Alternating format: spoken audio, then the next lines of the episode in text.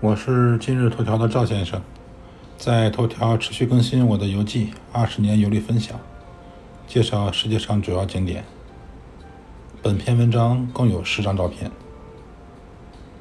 前几篇游记主要介绍巴基斯坦的一些宗教背景，这篇游记还是写巴基斯坦的人文和地理。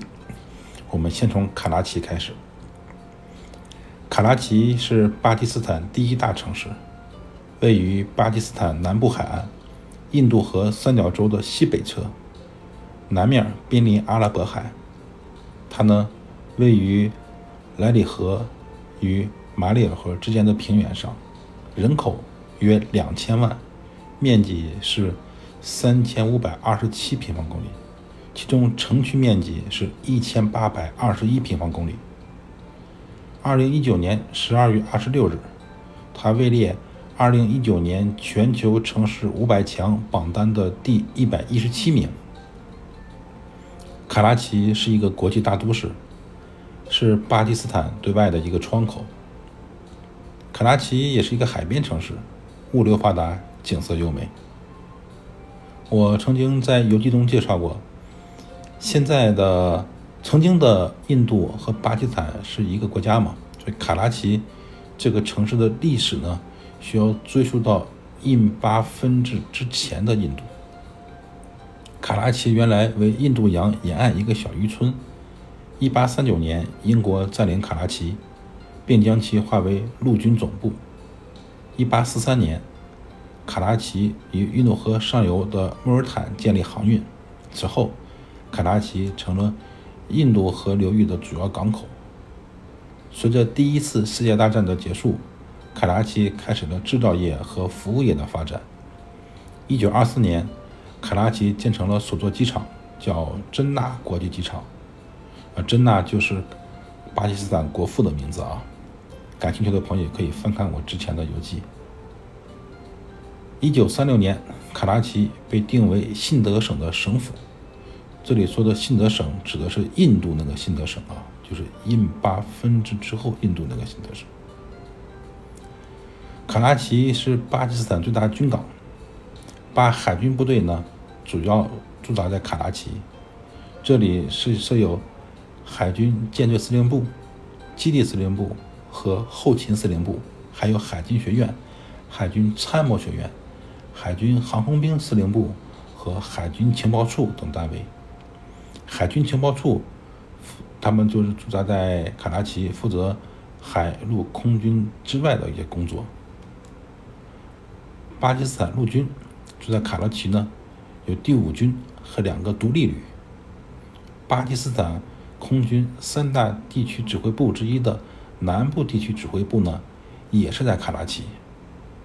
还有费萨尔三个空军基地司令部、空军参谋学院和空军航空工程学院，这些单位都住在卡拉奇。卡拉奇的。部队的机构还是非常多的啊。印巴分治之后，二十世纪九十年代以来，巴基斯坦经济发展缓慢，大城市的吸引力、文化和民族的多样性，让巴基斯坦人，特别是贫困人口，从四面八方涌入了这座城市谋生。从一九五四年的三十万人口，转眼就增加到了两千多万，翻了六十七倍。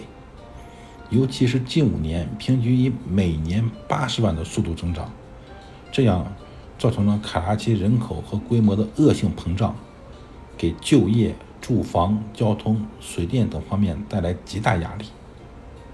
卡拉奇这个城市百分之三十以上劳动力是没有工作的，约有一半以上人口居住在拥挤、杂乱、缺少生活必备设施的贫民窟里。因为经常缺电断水，给当地人民的生活和商业活动带来严重影响，激起了民众对政府的不满情绪。我曾经在巴基斯坦海军团呃谈过一个项目。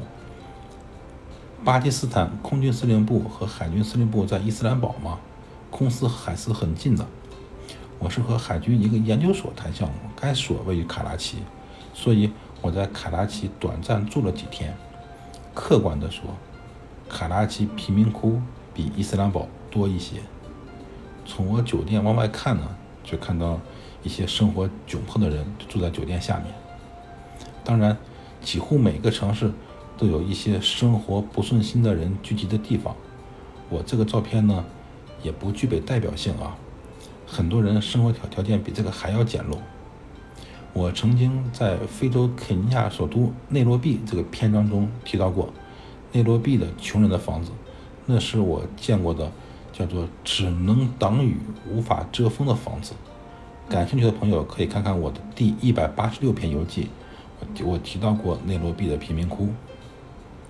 再说我自己，我小时候生活在东北农村。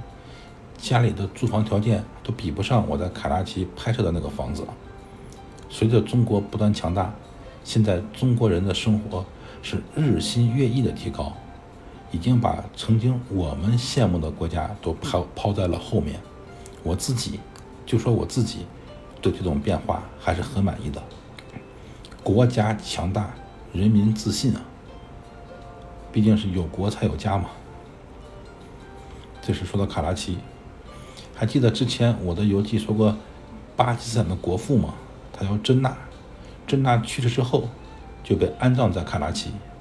真纳墓也是卡拉奇一个著名的旅游景点，当地人会在重大的节日呢来这里去祭奠真纳。我在卡拉奇只住了三天，恰逢周末，我呢周末去了卡拉奇著名的空军博物馆转了转。下篇游记。我就来写这个博物馆。